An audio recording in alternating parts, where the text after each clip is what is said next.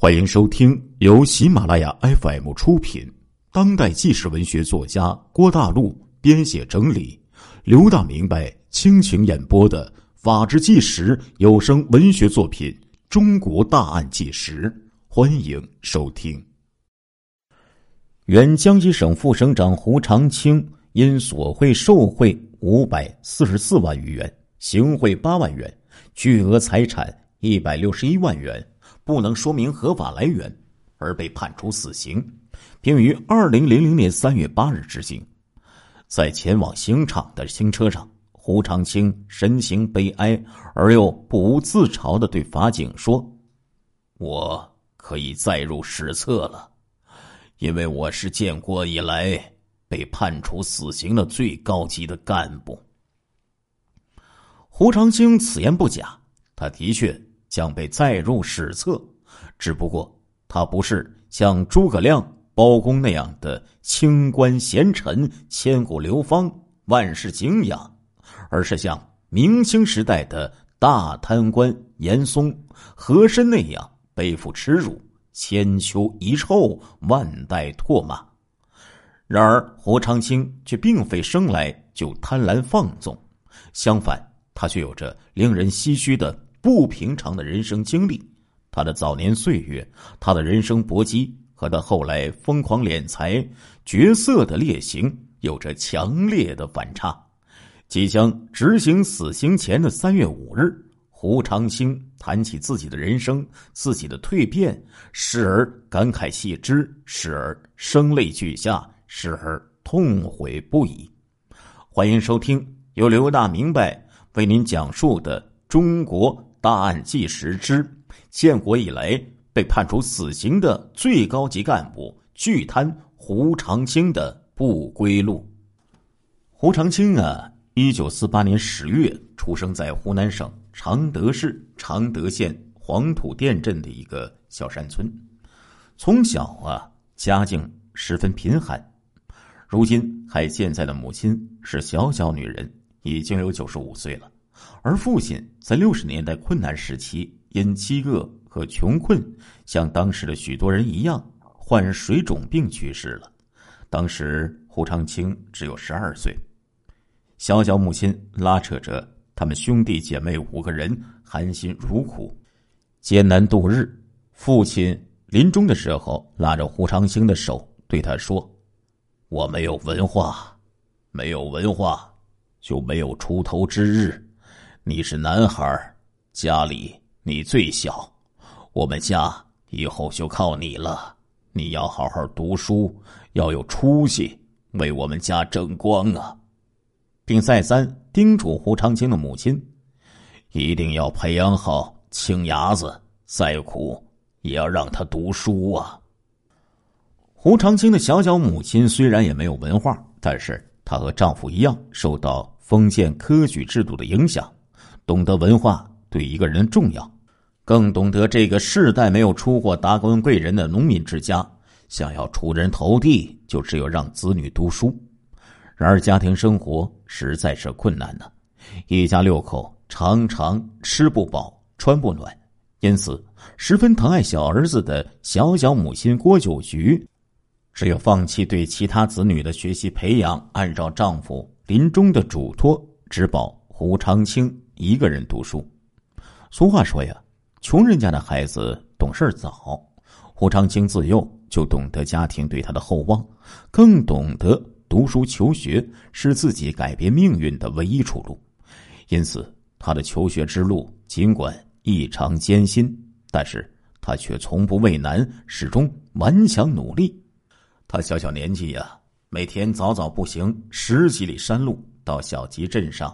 去上小学，经常要使出全身的力气挑上十几公斤的萝卜到集镇上去卖，卖完萝卜再去上学。萝卜两分钱一斤，每次可以卖得两三毛钱，日积月累积攒下来，然后去交学费。此外呢，他放学之后还要去放牛、割草、砍柴，然后卖草卖柴攒钱交学费。贴补家里买油买盐，他放学回来呀，书包里呢总是放着一把镰刀，走一路割一路草，而由于他年纪小，皮肤嫩，每次砍得几十斤的柴火呀，他咬着牙挑回家，常常都要把他的肩膀和脖子给磨破。因此呢，到死啊，胡长清脖子上都留着那时候落下的疤痕。那个时候，他到镇上读小学、读中学，中午饭呢，就是就着盐菜吃锅巴，就是把头天家里煮饭留下的锅巴煮一煮，做成锅巴团儿，第二天早上带去学校。他的一双球鞋穿了五年，鞋底儿都磨平了，鞋面儿磨穿了，露出了脚趾，他仍然在穿，因为啊，没有钱买新鞋。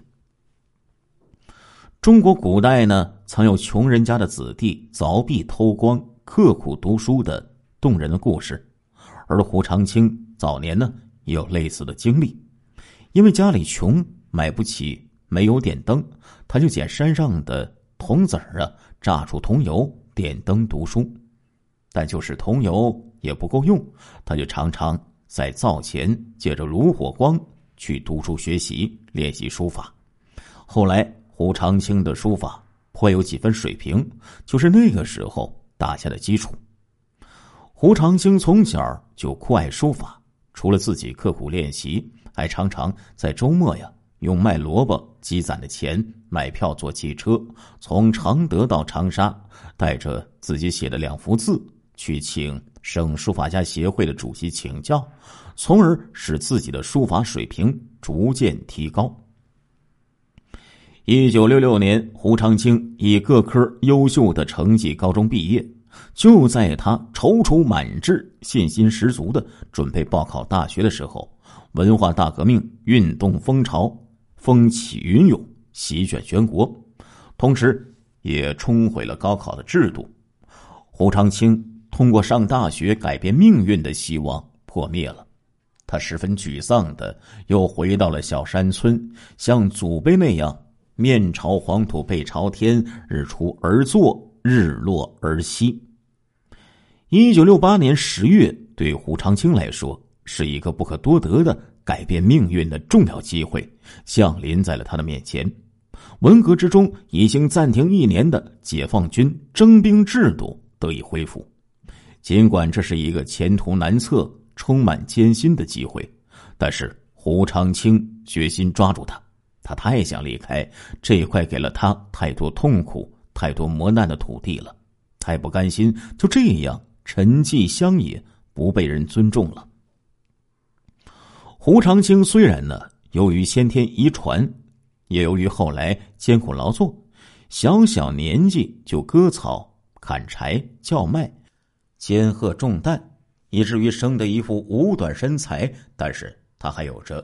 还算是健壮的体魄，再加上啊，旧社会呢，祖辈都是贫农，按当时话说就是根红苗正，而且文化程度高，写得一手好字，因此他幸运的被征入伍，开始了军旅生涯。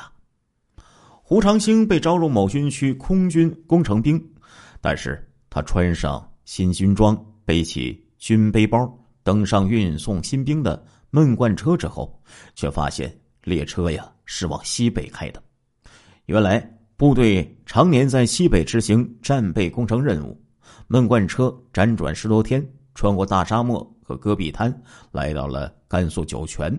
此后两年的时间里，部队先后到过甘肃的酒泉、宁夏的银川、内蒙古大青山、陕西米脂等地，修建军用的机场和其他战备工程。后来呢，部队又到了青海格尔木修建机场。胡长清所在的部队是先头部队，专门呢打前站，为大部队提供水电保障和粮食、蔬菜的供给。地处戈壁深处的格尔木，生存环境和工作条件都异常艰苦，住的是干打垒的土屋，吃的是一日三餐的咸菜。就黑面的窝窝头，又粗又硬啊！南方兵实在是无法下咽。胡长清啊，总是喝两碗面汤，还咽不下一个窝窝头。半个月呀，吃到一顿大米饭就像过年一样。夏天的蚊子像蜻蜓一样那么大的个头，叮人是又毒又狠，因此呢，干活的时候要穿得严严实实，还要戴上面纱，外面一身泥，里面一身汗。冬天的气温呢，每天都是摄氏零下三四十度。当时作为班长的胡长青，每天都要带领全班的战士起早贪黑的施工，还要到唐古拉山上去挖冰砖，然后一车一车拉回来融化，供部队使用。由于温度太低，常常是用手抓住冰砖之后，手上的皮呀就粘下来一块。当时还不知道，回到甘达垒的营房之后啊，这才知道。恶劣的环境、艰苦的磨砺，没有压垮胡长青的意志。这不但因为他从小啊就是在苦水里泡大的，更因为文革使他通过上大学走出寒门的梦想破灭之后，他视军旅生涯为自己改变命运的唯一途径。他太珍惜这条充满艰辛和险阻，却又给人希望和憧憬的从军之路了。胡长清自觉的遵守部队的严明的纪律，自觉培养严格的作风，默默的承受着所有的艰苦。遇到危险呢，他也能挺身而出，冲锋在前。在内蒙古大青山修机场的时候，突发洪水，眼看就要冲毁机场了。胡长清第一个跳入洪水中堵缺口，差点被洪水给卷走。部队为此呢。给他记了一个三等功。由于胡长清的出色表现，他入伍第二年呢，就加入了中国共产党，当了班长，被评为五好战士，出席了师队里的表彰大会。第三年又提干当了排长。这一切在当时的部队中都称得上是出类拔萃、进步很快的。艰苦的付出，终于使胡长清的命运。发生了转折。一九七二年，某军区空军后勤部要从基层部队选调一名干事，胡长清由于成绩突出而成为首选对象。从大漠戈壁来到了羊城广州，生活境遇有了极大的改善，但是经济状况却仍然拮据困窘。胡长清当时呢是排级干部，每个月的薪金四十五元，还要从中扣除十块钱，按时寄给乡下的老母亲。进城之后呢，他患了急性肝炎，住院治疗一段时间，欠下了不少债务，因此每个月还要从薪金之中啊扣下十块钱还债。而这个时候，他在老家找了对象。在常德纺织厂工作的二姐胡桂芝见自己的徒弟孙某长得模样端正，人呢也算是聪慧老实，再加上又是同一个镇上的人，就把他介绍给了胡长清。两个人呢几番鸿雁传书，便定下了终身。母亲呢也催着他早一些结婚。他每个月的薪金呢，交完伙食费之后，所剩无几了。他要攒钱结婚，就只有省吃俭用，节省开支了。到了广州之后呢，胡长清啊，很想去逛逛大商店，但是又害怕花钱，所以呢，从来没有进过大商场。当时有几件事儿，胡长清刻骨铭心，至死难忘。一是。他这个湖南乡村走出来的农家子弟，从来呀没有吃过香蕉，他很想买来尝一尝，但是犹豫再三，就到果品店买一个尝尝。当时售货员呢还笑话他这个解放军怎么这么小气呢？第二呢是当时和他住在同一个宿舍的几位参谋干事，都花了九十多元买了一个。那个时候的名牌红旗牌的三波段的收音机，可是啊，胡长清每个月除了寄给母亲和还债的二十元钱以外，也就只有二十多元了。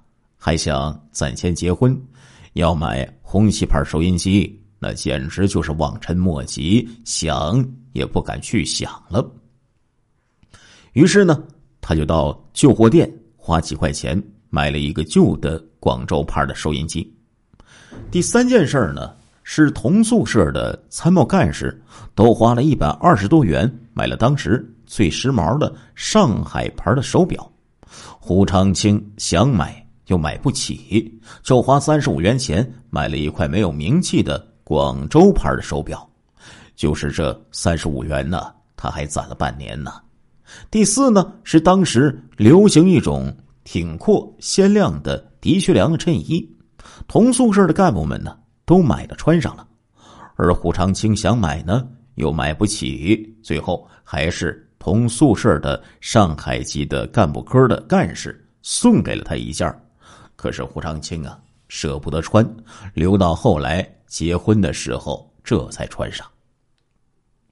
一九七四年，胡长清啊调到某军区空军后勤部驻长沙办事处工作。不久呢，全国开展了批林批孔的运动。由于呢他是文革前的老三届的高中毕业生，这在部队当中是难得的秀才，于是被先后抽调到广州军区司令员许世友办公室。广州军区空军司令员王海办公室工作过一段时间，为首长传送文件、起草简报材料等等。一九七五年，胡长清和在常德纺织厂工作的女友结婚。当时啊，他仅能拿出长期积攒的八十多元，还是妻子从厂里的职工互助会。借支了几百元钱，这才把婚事给办了。而这几百元，他们几年之后才还清。亲爱的听众朋友们，这一集的《中国大案纪实》播送完了，感谢您的收听，我们下一集再见。